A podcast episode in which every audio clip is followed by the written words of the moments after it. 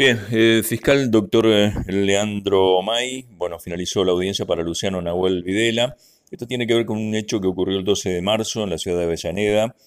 eh, un hecho, una tentativa de homicidio agravado por la participación de un menor de edad, víctima, en este caso Elías Alberto Rodríguez, que estuvo aquí en la audiencia también como víctima. doctor, bueno, situativa y de medida cautelar. Exacto, em, para que la ciudadanía entienda, es una audiencia en donde se controló la detención que yo había librado en su oportunidad, eh, justamente por un hecho de, alta lesividad, de donde una víctima que estaba sentada junto a sus amigos en la vereda, le dispararon con un arma de fuego, una tumbera en el pecho, provocándole heridas en el tórax, inclusive encontrándose aún, según lo que inclusive me venía relatando la propia víctima, encontrándose aún los perdigones en el propio pulmón derecho del mismo estando siendo tratado justamente por esa afección. Eh, puso en riesgo serio de, vida al señor eh, Rodríguez, que hoy estuvo conmigo en la audiencia, este, que eligió no tomar la palabra, pero que escuchó atentamente tanto el delito que se le atribuía este, justamente al señor Videla como la calificación jurídico seleccionada. Para recordar cuál es la misma,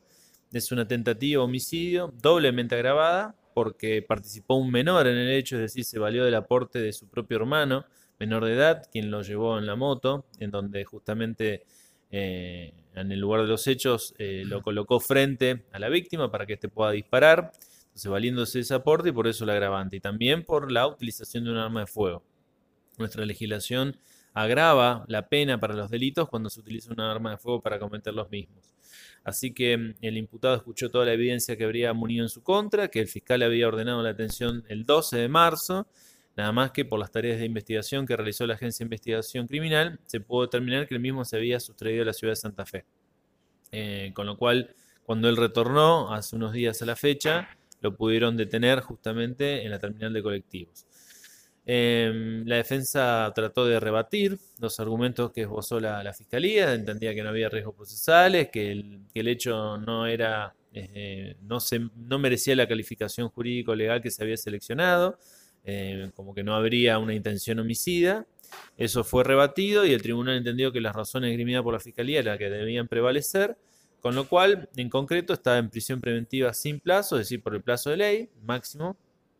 plazo en el que, por supuesto, la Fiscalía trabajará para lograr dos cosas, o presentar la acusación respectiva o lograr un acuerdo que ponga fin a este, a, este conflicto penal. Un acuerdo que, por supuesto, va a tener que ser de cumplimiento efectivo, teniendo en cuenta que la escala penal, tal cual hoy quedó plasmado en audiencia, tenemos un mínimo que va a ser de este, superior a los cinco años, es decir, tenemos ya cinco años y cuatro meses,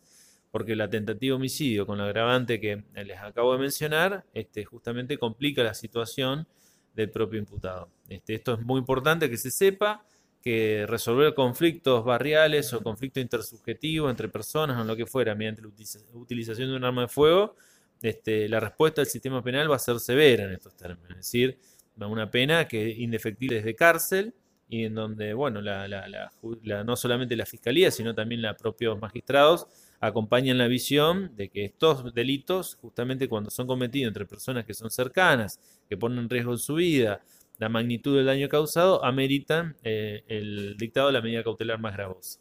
Bueno, destacar que el juzgado de menores es quien está trabajando la participación del adolescente. Exactamente, porque se desdobla, es decir, los dos, las dos personas que han participado en el hecho, uno queda atrapado, por así decirlo, por la justicia de mayores, en donde se encarga justamente la fiscalía, y luego, con respecto a la situación del menor, esa situación queda bajo la órbita del juzgado de menores. Que en este caso, si la doctora Del Bon no se encuentra este, justamente eh, trabajando porque está gozando su licencia, este, lo toma un juez del Colegio de Jueces de Primera Instancia.